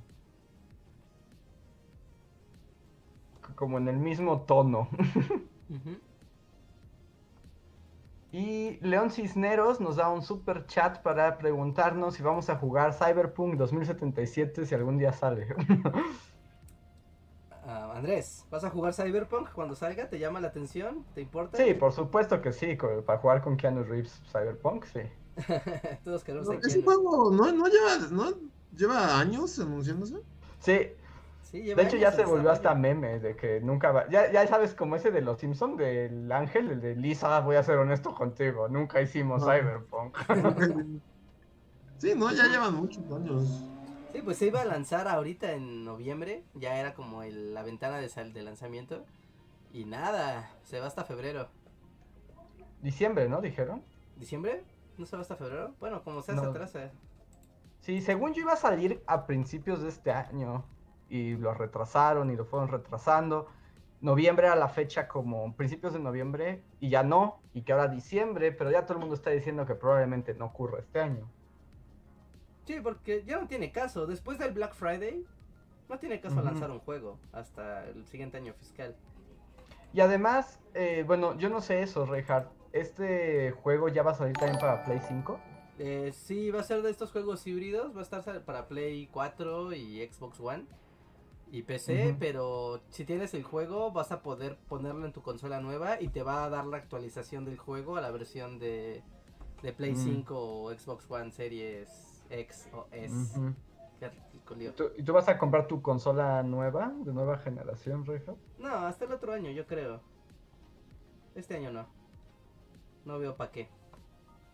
Para que tengas tu servicio de juegos gratuitos locochones. No, pues ahí tengo, o sea, pues puedo poner mi Game Pass, pero pues tengo bastantes juegos aquí como para todavía darme. y ahí es como el momento de la ironía máxima de los juegos, ¿no? Así como tantos juegos sin jugar y Reinhardt está con Mario Bros. Uno. Mario Bros. Uno. Como el meme ese de, del gato que le compran un super set y juega con la caja. Ajá, sí. Básicamente es eso. Pero no le quites la caja porque ahí sí se enoja. Sí, sí, sí. Sí, pues así las cosas ahorita, ¿no? Pero e, es complejo, digo, este no, no, es, no es podcast de videojuegos, pero siempre es como cuando es el lanzamiento de una consola, ¿no? Bueno, de consolas, es un momento bien bonito, es un momento bien especial para el salto tecnológico de lo que viene, porque como que ya es algo muy tangible decir de, ah, claro, o sea, tienes un PlayStation 5, un Xbox One, bueno, un Xbox Series X, y ya esperas, o sea, como de esto lo puede hacer una computadora y más. ¿no? O sea, ya sabes que eso es posible en tu mundo. Ya sabes como el, nivel de fantasía que puedes llegar a tener con, con despliegues gráficos y de audio y técnicos. Y eso es padre. Eh, aunque yo debo decir que para mí siempre fue un momento triste porque mi pobreza solo era así como de no podré tener el juego. Ya, pero ¿a poco tú, o sea, digamos que ahorita si tú dijeras, ah, me puedo comprar la consola, ¿te la comprarías? Ah, no, ahorita no, pero es que es ahí la, por eso digo que es como la ironía, ¿no? O sea, tal vez ahorita podría hacerlo, pero digo, no, pues me voy a esperar a que pues como que se estabilice la nueva generación y ver qué juegos hay y todo, ¿no? O sea, no tengo prisa. Pero por ejemplo, ahorita que dijiste que era como una temporada bonita, yo me acuerdo, pues yo siempre iba atrasado. O sea, yo pude tener el Super Nintendo como dos semanas antes de que saliera el el 64, porque pues fue cuando bajó mucho de precio, ¿no? Entonces para mí siempre era un momento triste, porque es, al fin, la consola que he deseado por años es mía, pero pues ya es la, ya es la descontinuada. no, por ejemplo, ¿tuviste un 64 como hasta cuándo? Yo nunca tuve 64. ¿Nunca? De hecho, o sea, jamás lo pude tener, ¿no? Nunca, nunca lo pude tener. Eh, yo estuve así como con las obras del Super Nintendo hasta que salió el PlayStation y debo decir que el PlayStation lo pude comprar porque era muy barato y porque los juegos, o sea, empezó la piratería, ¿no?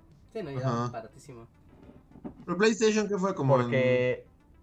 1996 yo creo, el PlayStation 7? Sí. Sí, y lo que se, como que en lo que se volvió más general como la venta pirata aquí, yo creo que lo habré tenido como en el 98, tal vez, una cosa así. Pero pues, o sea, para mí fue una revolución, porque fue como de, solo puedo, solo me pueden comprar como un, un cartucho de Super Nintendo al año. Ah, no inventes, 10 varos el juego. sí. ¿no? épocas, épocas mágicas, que la neta ahí cuando cuando te dicen, no, es que la piratería destruye todo lo que toca. Es como de claro. No era mejor. O sea, según yo recuerdo, así de, de que iba a casa de mis amigos y, o sea, el, el Play, eh, PlayStation era mejor que Nintendo 64, ¿no? Pues tenía un catálogo inacabable, o sea, y los gráficos y todo se veía como más del futuro. que No, estaba bien con el, PlayStation 1, perdón, ahí sí estaba sí, junto al 64. Cuando, cuando lo conocí por primera vez fue así como, wow, o sea, me voló el cerebro de que era como muy, o sea, lo recuerdo que se veía muy padre. Sí, ¿sabes qué era lo que era impresionante, indiscutiblemente impresionante? Que tenías videos. O sea, que si veías videos, o sea, estabas jugando y llegabas a, un punto de la historia y arrancaba un video, o sea, con, con personajes o en 3D o una caricatura o algo así. Y eso pues, en, pues en, un Nintendo era imposible, ¿no? Hiciera o también estas cosas muy inteligentes como que hicieron, ¿no? Como por ejemplo los Resident Evil, que tenían como estas gráficas que los fondos eran casi como pinturas, y, o sea, y encima sí estaba el mono poligonal, ¿no? pero, pero daba una sensación distinta. O sea, cuando estás en los 98, o sea, eso es como un... O sea, cambia el juego, ¿no? Sí, no, eso es hiperrealismo. O sea, ver una, una, fotografía en 300 por 200 en VGA era el futuro. O sea, estabas viendo la realidad en tele.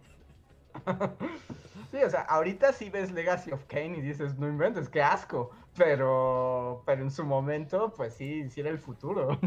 No, estaba, estaba increíble, estaba increíble. Sí, no, o sea, y gracias a la piratería, que, o sea, no fue nada más aquí en México, ¿no? O sea, fue en todo el planeta ese boom de piratería. Gracias a eso, PlayStation se volvió la superempresa que fue porque se vendieron consolas. Juegos dirás lo que quieras, se habrán vendido muchos originales, pero cantidad de consolas vendidas en el planeta un fenómeno, un fenómeno de, deja de la industria de los videojuegos, de las gadgets. Es, es un gadget que te encontrabas en prácticamente cualquier hogar, en cualquier país del mundo. Era, fue un fenómeno. Entonces, por eso yo tengo ese recuerdo amargo del cambio de generación. Cuando salió el PlayStation 2 fue como de ¡No! ¡De nuevo! Volvemos a la vieja escuela. Ajá, y, ese, y el Play 2 fue más caro. Fue caro, sí, fue, fue caro y tardó mucho en piratearse esa consola. Sí. Ahí sí te amarraban un poco más al... O sea, termina habiendo piratería como en todo, ¿no? Pero sí tardaron años en que hubiera métodos confiables, ¿no? de, de, eso, ¿no? También obviamente pues va cambiando, ¿no? Ya vas creciendo más, empiezas a tener ya tu dinero. Sí, por ejemplo, yo cuando ya llegamos al Play 3, no inventes, yo ya, ya, ya podía comprarme juegos, o sea, de ya, ya en el Play 3 ya no recurría a la piratería. Sí, sí, sí, sí, sí. Sí, ahí también en la época del Play 2, GameCube, o sea, me acuerdo que, o sea, no tenía dinero, ¿no? Y mis papás nada más me compraban como juegos cuando era mi cumpleaños o no sé, ¿no? Cuando no era una ocasión especial. Pero a mí con lo que me daban diario para irme a la escuela y las copias y la comida, pues hacía mi guardadito, mi guardadito, mi guardadito. Y cuando iba a comprar a, iba allá a Pericuapa, y puros, ves que empezó tanto en el PlayStation como en el GameCube, estos juegos de etiqueta que eran como los Player Choice. Ajá, yo también compraba de esos por montones. Y porque eran muy baratos, o sea, bajaban de precio brutal y eran los títulos padres. Dos o tres años ya atrasado, pero decías, ah, no más, tengo aquí el, no sé, ¿no? Agarra. Yo así jugué God of War, por ejemplo. Ajá, ándale, ¿no? Aquí tengo God of War en mis manos, por fin lo tengo, ¿no? Con etiqueta roja que costaba precio reducido. Pero era como, pues igual, ¿no? Para tu sector eh, socioeconómico, estudiante, no tengo dinero, pues era perfecto, ¿no? Era como, claro, está en el futuro. Este, y ya nada más voy a decir algo más, como mi consulta de gamer para Reinhardt en público. Pero como que tengo ganas de jugar Spider-Man Golpes Locos, ¿no? No, pues haces bien, gran juego. Pero sí, ¿lo compro de una vez o me aguanto y ya cuando cambie de consola en dos años? Ah, no, no, no sé, no sé, no sé. Pues cuando cambies de consola, pues el Mike Morales, ¿no? Pues va a estar ahí esperándote, pero... Ah, de hecho, yo acabo, literal, esta semana me acabo de comprar el Spider-Man. ¿Ah, literal, esta semana me lo compré, el, el normal, ¿no? La edición estándar para Play 4. Porque dije, sí, este va a ser como un acto de rebelión, así abierto, de que no voy a comprar la consola nueva. Voy a comprar el Spider-Man en la consola anterior y lo voy a jugar y lo voy a disfrutar y no me va a importar que esté en la consola nueva. Este es mi postulado. Porque tengo ganas de jugar Spider-Man Golpes Locos, pero entonces no sabía, pero dije, le voy a preguntar a Richard, él me dirá. Sí, pues es un muy buen juego, o sea, eso es garantía, es un juegazo. Es juego de Insomnia, que es garantía. Ok. Entonces, si, si, lo compro para esta generación, no me sentiré mal. Sí, sí, ahorita, y seguramente va a bajar un montón de precio en cuanto salga el, el de Play 5, ¿no? El de Play 4 lo van así a regalar y lo van a malbaratar seguramente. Ya la edición completa. Uh Así que sí. Pues entonces ya el último super chat de la noche es de Slim Ortiz y al parecer también tiene que ver con videojuegos porque dice, bueno, no lo entiendo, tal vez Reinhardt entienda. A ver, amigos, super, chat por Super Mario Loco y el canal más loco y divertido de gameplays. Pasen a ver cómo Mario surfea nubes y destruye a todo, solo por tiempo limitado. Saludos, Bullies. Gracias. ¿Solo de tu canal, Sí, sí, sí. Sí, es que el juego este de Mario 35 va a durar hasta marzo y lo van a quitar, según, no sé por qué lo van a quitar. Entonces, pues sí, ¿no? Yo voy a estar muy triste porque por fin soy bueno en un Battle Royale. Ah, o sea, ¿no es para siempre? ¿Mario, Loco, ¿Mario Loco no es para siempre? No, no es para siempre. En marzo lo van a quitar. Ya como que se acaban las celebraciones del 35 aniversario ¿Por qué? ¿Por qué Nintendo hace eso? Odio a Nintendo. ¿Puedo ya decirlo abiertamente? No, son unos malditos. O sea, son unos malditos. Nos desmonetizan. sí, no, son unos desgraciados. Porque esas prácticas de es contenido digital por tiempo limitado, es como, es contenido digital, o sea, no cuesta nada tenerlo de pie. O que ocultan, ¿no? Yo como vi que para jugar, o sea, como los títulos como estos que regalan en su consola virtual, como para de Super Nintendo y así, pues yo cuando me enteré de algunos que, ah, pues tú que me recomendaste algunos que había ahí, pues yo dije, pues claro, te metes a la Nintendo Store y ahí están y los descargas, ¿no? Y tómala. Y, y no, tienes que meterte a las páginas de Nintendo y conseguir un código mágico que luego tienes que poner. Es así como, Nintendo, no seas miserable. O sea, son juegos de Super Nintendo y los ocultas. sí. Está bien raro. La neta sí está, sí está bien raro. Luego por eso se enojan de que les emulan sus juegos. Ah, cada vez que, que alguien emula un juego de Nintendo, un ángel gana sus alas. O sea, se lo merecen.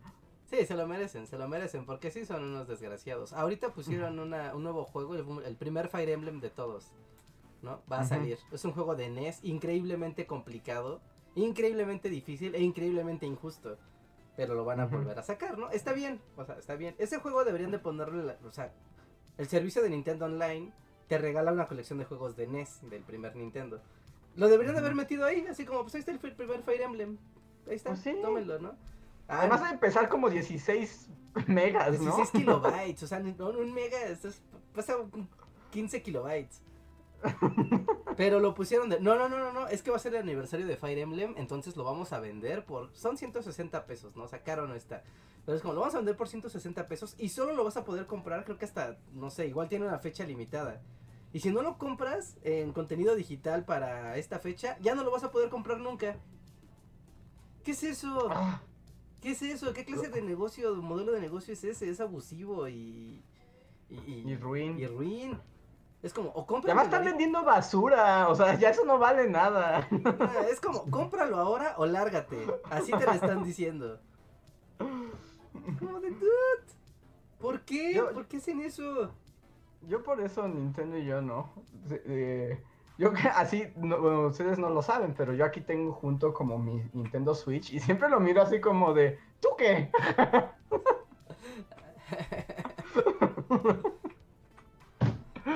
así como, ¿tú qué? Creo que te he jugado tres veces. bueno, pero, ¿qué te, ¿qué te puedo decir? ¿Qué te puedo decir?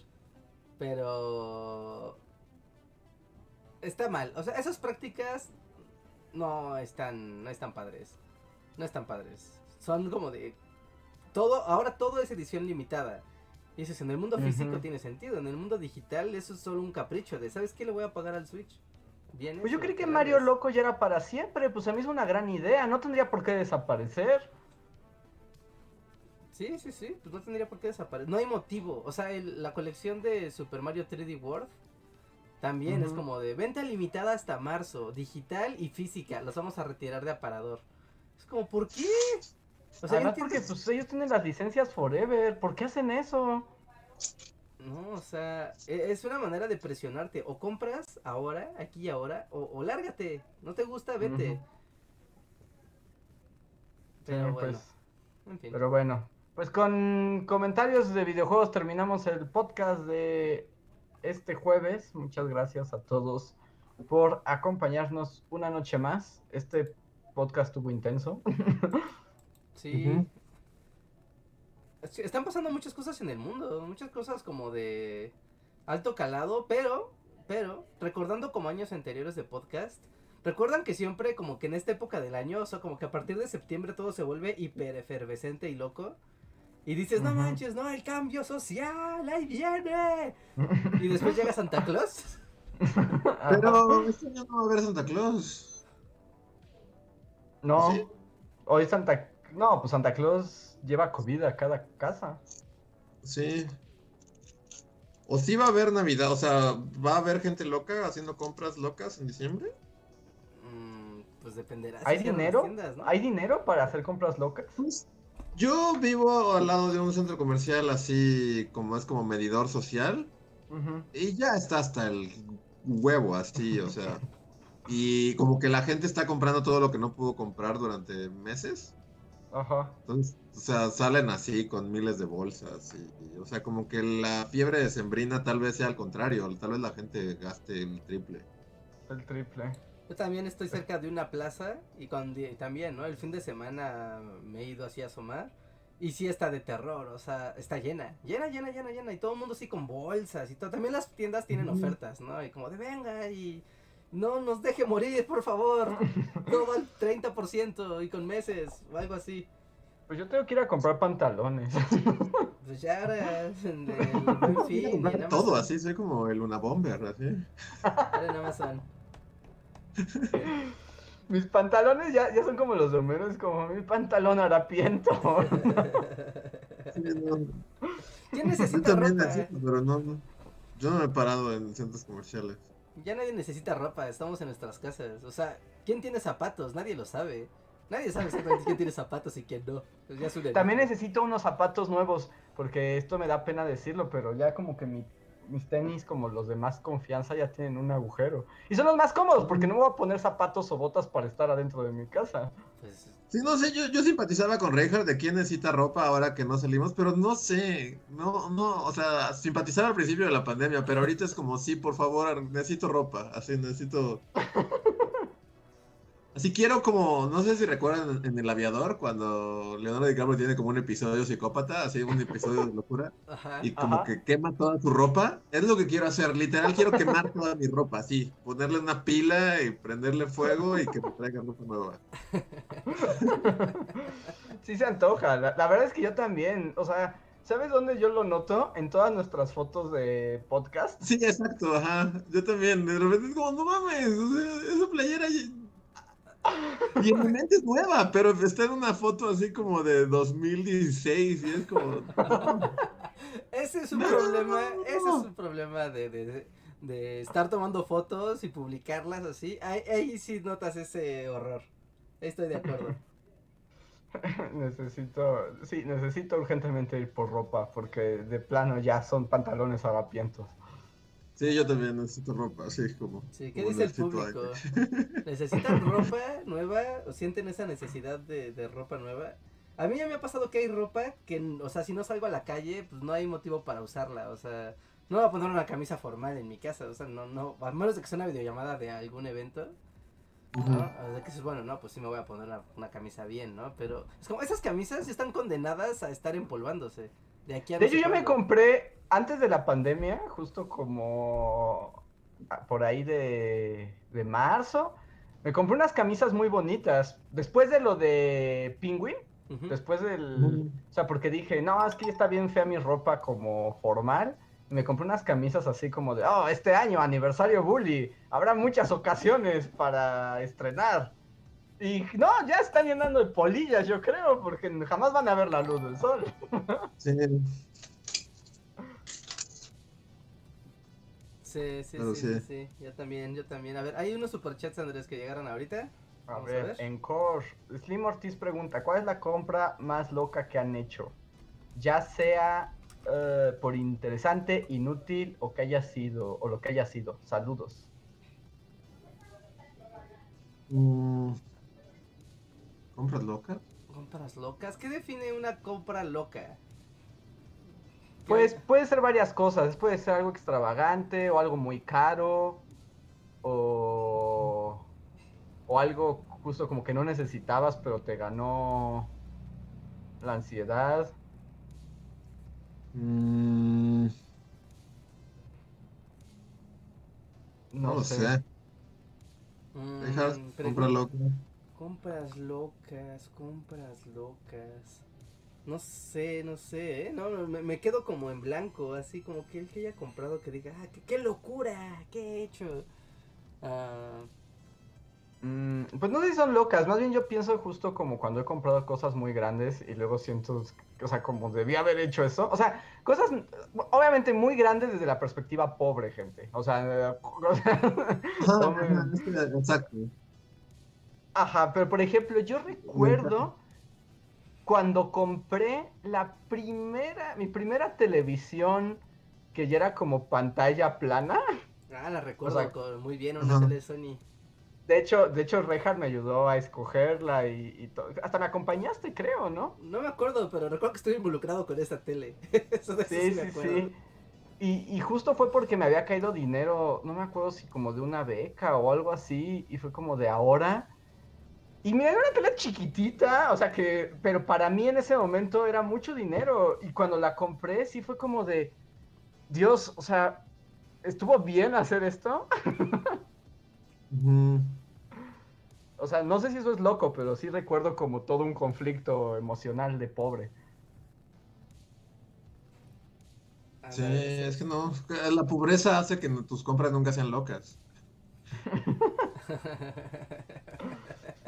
pobreza cast. Uh, o Dicen que si compramos como compras basuras, juguetes que no necesitábamos, funcos. juguetes sí un montón, pero no, los, no sé si los consideraría compras locas. Ah, yo diría que la compra, es que no es una compra, es un conjunto, es como una como una epopeya de la idiotez. Pero cuando me puse el propósito de, de tener todos los amigos. Ah, sí, eso fue una locura. Eso es una compra loca. Sí, eso fue una locura, Rejas. O sea, no, no digo que esté mal, pero fue una locura. Fue de un hombre loco. me veo, veo mi contabilidad de esos años y digo, what the fuck? Con razón, ¿qué, qué, pedo conmigo? o sea, bueno, eso sí serían unas compras estúpidas, ¿no? O sea, bajo esos parámetros, yo compré un montón de Infinities y ni siquiera tenía la consola. O sea, los compré porque estaban bonitos. Ah, sí, Eran las, los Infinities, claro. Y hasta la fecha los tengo, pero no los considero una compra loca porque legítimamente me gustan mucho.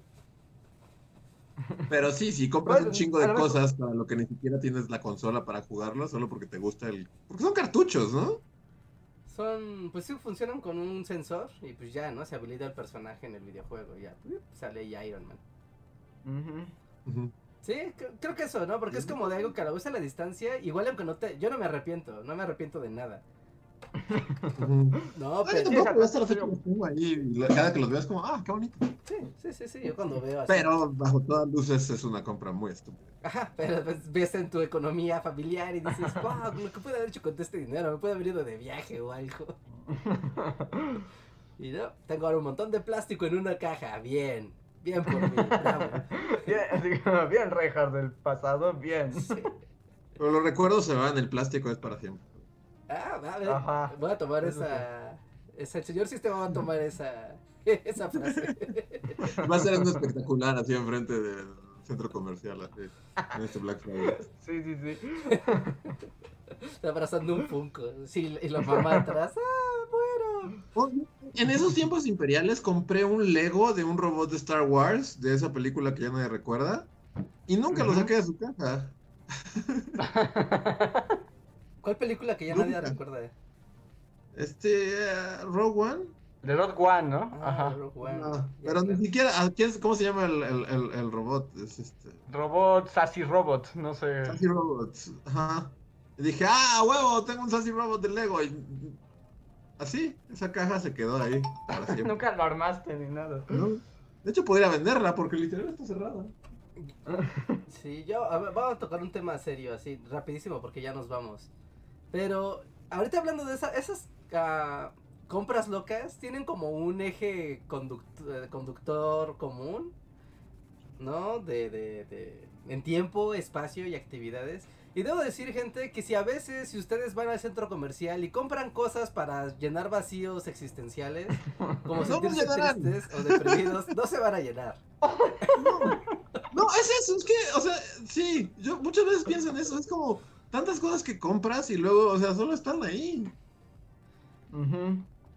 Sí, sí, luego solo están ahí. Y, y, a veces, o sea, ese momento de dopamina, de ah, estoy comprando algo, está ocultando un problema más grave de soy infeliz por otro motivo que está aquí rondando, pero del cual no quiero, pienso o voy a escapar. Pero te está haciendo infeliz y entonces solo se refleja en gastar dinero, en, en compensarte para ocultar la infelicidad que te está generando otra cosa más grande. Sí. Sí. No compren para llenar vacíos, no se llenan. No, no se, no se van a llenar. No hay suficientes funcos que llenen ese vacío.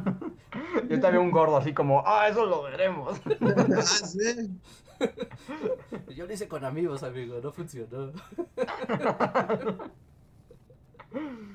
Ay, y bueno, tenemos un último, último super chat de David Herrera. Gracias, David, que dice: Andrés, esta pandemia he comprado zapatos y pantalones en Mercado Libre. Los recomiendo 10 de 10. Si no te queda, lo puedes cambiar. No se expongan. Yo ahí sí soy un viejito, porque yo ahí sí no es como, no, yo no confío. O sea, porque sí lo he pensado. Pero luego las tallas son distintas. O sea, incluso en una, en una, cuando vas a una tienda, a veces los pantalones, las tallas varían. Entonces uno sí tiene que probarlo. Y sí tienes que ver yo también creo eso. Porque además, o sea, por ejemplo, a mí sí me queda mal la ropa de por sí. Y es así como de. No, no, no me atrevería a comprar unos pantalones si no me los pruebo. Porque aparte, o sea, yo sí soy mucho de que, o sea, a veces puedes ver una prenda así y dices, no, me se ve padrísima, pero ya, o sea, si te la pruebas y dices, no, me veo estúpido y horrible. sí, sí, sí. sí eso pasa. de lo que soy, entonces no lo haces. Pero si lo ves en, en, en la computadora, vas a ver una sudadera que vas a decir, ah, está súper cool. Y luego te la vas a poner en tu casa y vas a decir, me veo como un idiota.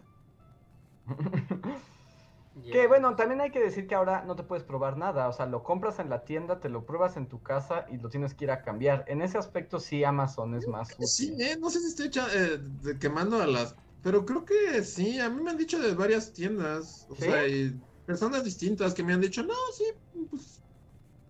O sea, te toman la temperatura y, pisoteas un tapete y ya, pero, pero ya adentro, hay, o sea, yo he escuchado y de distintas personas que, que sí han podido probarse ropa. No sé si sea de manera mm. ilegal o sea, pero, pero creo que sí se puede. Vaya, mm. no, yo sí soy team internet en esas, o sea, me sigue gustando ir a la tienda, ¿no? Y ver qué hay y te lo pruebas y, ya. Pero también depende, es que muchas marcas igual ya ubicas, ¿no? El, ya sabes, el corte, el modelo y la marca. Y ya con eso sabes, ah, yo sé que esta en mediana me queda porque me queda, ¿no? O, este, o en esta marca soy chico, ¿no? O lo grande o lo que sea. Pero sí es un poco de conocimiento previo. Porque una vez recuerdo compré unos pantalones en Amazon, unos pantalones de mezclilla, pero yo pensé que eran del mismo modelo todos, pero eran de otro corte. Entonces, aunque eran de la talla que suelo comprar, no me, o sea, sí me quedaban, pero me quedaban así de, de vaquero, así horrible. No era como, güey, no, esto no, no puedo andar con esto por la vida.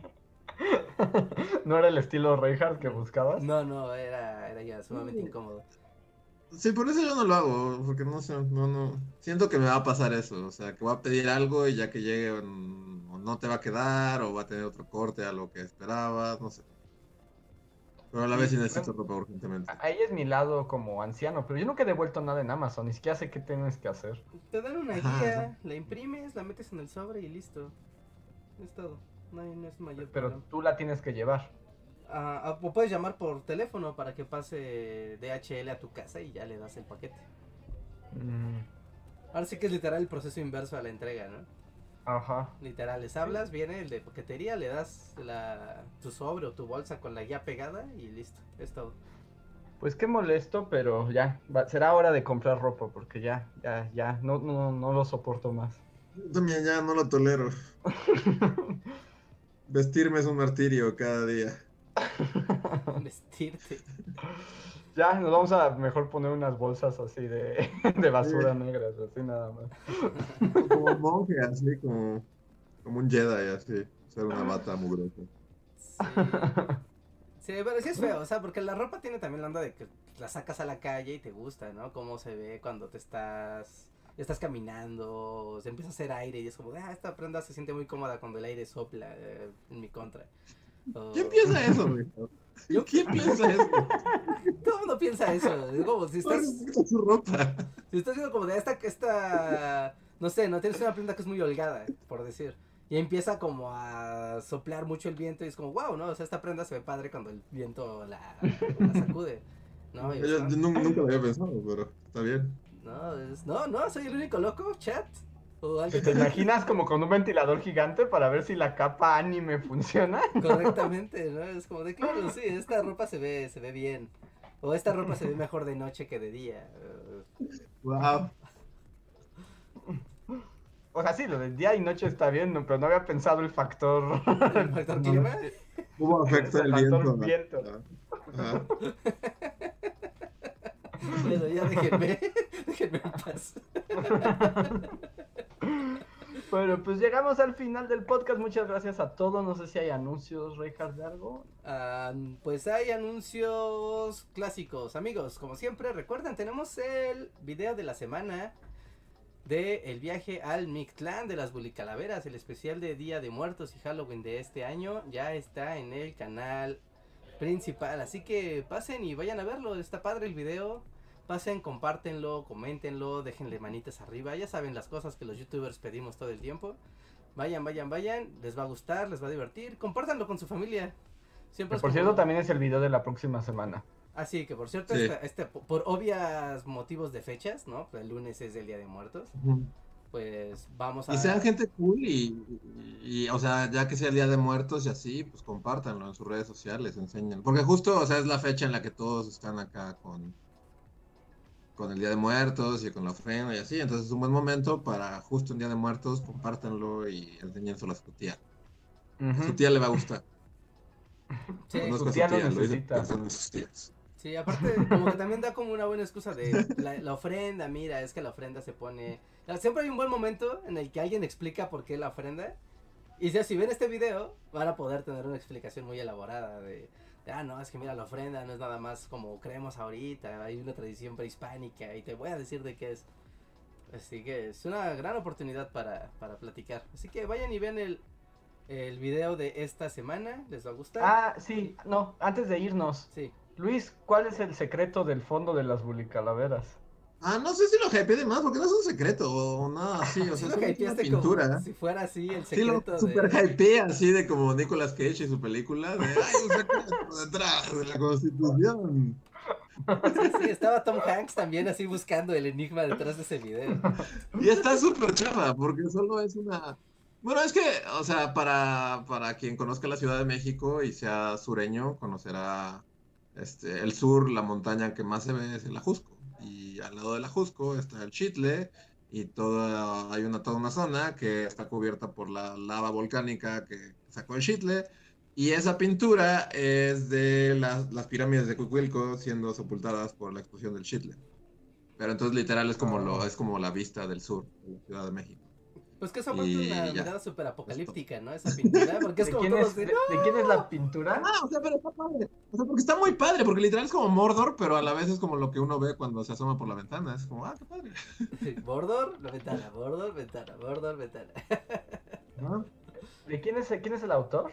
Pero sí, o sea, y a la vez, es, o sea, es, esa pintura me parece que está en, en el museo aquí de las, de las pirámides de Cucuilco. Y no sé, eh, según yo es de Jorge González Camarena, que por ah, coincidencia hablamos de él el podcast pasado. Ajá. Ajá. Ah, no sé si es de él o de otro. Sí, lo estoy revisando. Ah, Jorge González Camarena, la explosión. La erupción del Chitle se llama la pintura. Wow, cierto. ajá. Entonces, Cuicuilco siendo sepultada por lava, pero, o sea, entonces son los rumbos sureños, pero es el inframundo a la vez. Ajá. Sí. Y además la pintura sí está súper inframundo. un secreto. ¿Eh? bueno, pues con eso nos despedimos ahora sí. Sí, sí, sí. Muy bien, pues ahí está amigos. No olviden pasar al canal principal también. Recuerden, estamos en Spotify, en Google Podcast, Deezer, Ah, iTunes, iTunes, claro, la cosa de Apple. Si tienen iPhones, ya tienen Bully Magnets en su bolsillo, por default, eso está increíble.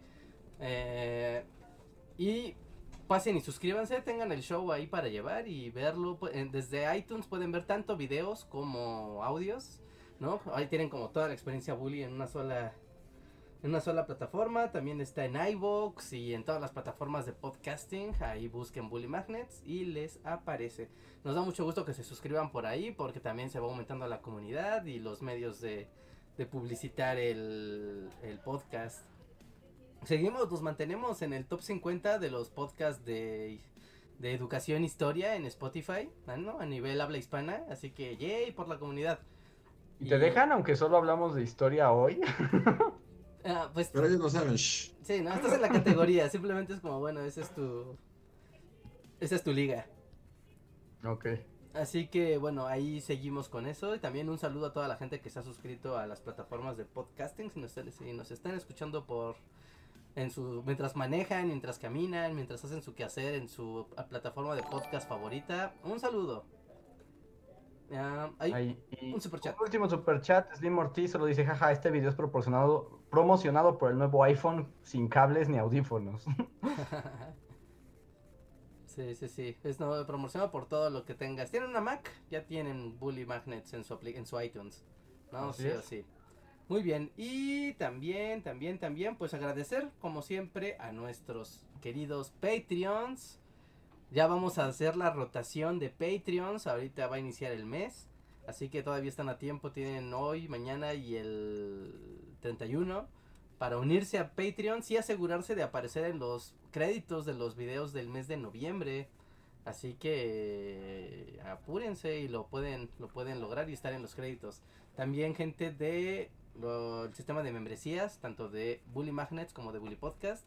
También muchas gracias por su apoyo mes con mes, nos ayudan mucho, nos hacen felices y nos encanta también ver aquí sus sellitos de membresía y esas cosas.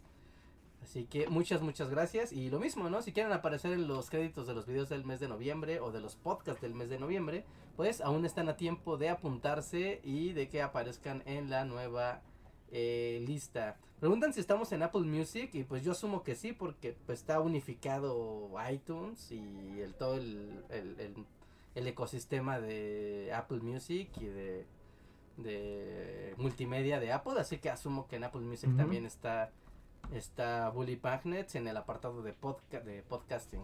Así que yo asumo que sí. Y ya, ahora sí, es todo amigos. No olviden checar los links que tenemos en la descripción de este video. Tengo un cuchillo y es una espátula.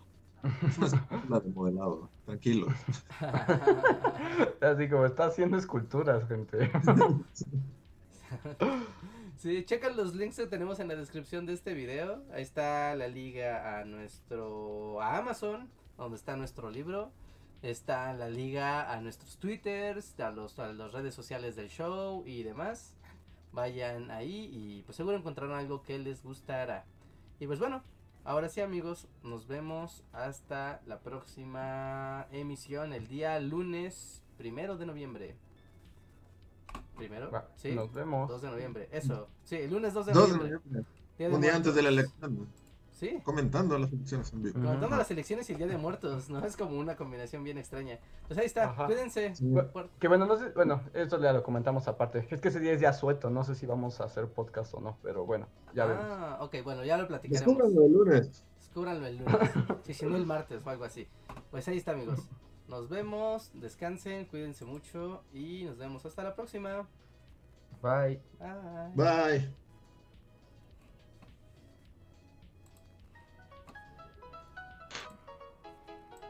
Síguenos en Facebook, Twitter y YouTube con el usuario Bully Magnets. También suscríbete a nuestro podcast en iTunes y en la app de Mixler para tener lo más nuevo de nuestros contenidos siempre a la mano. Deja tus comentarios, suscríbete, compártenos con tus amigos y recuerda, Bully Magnets, donde la historia en verdad es divertida.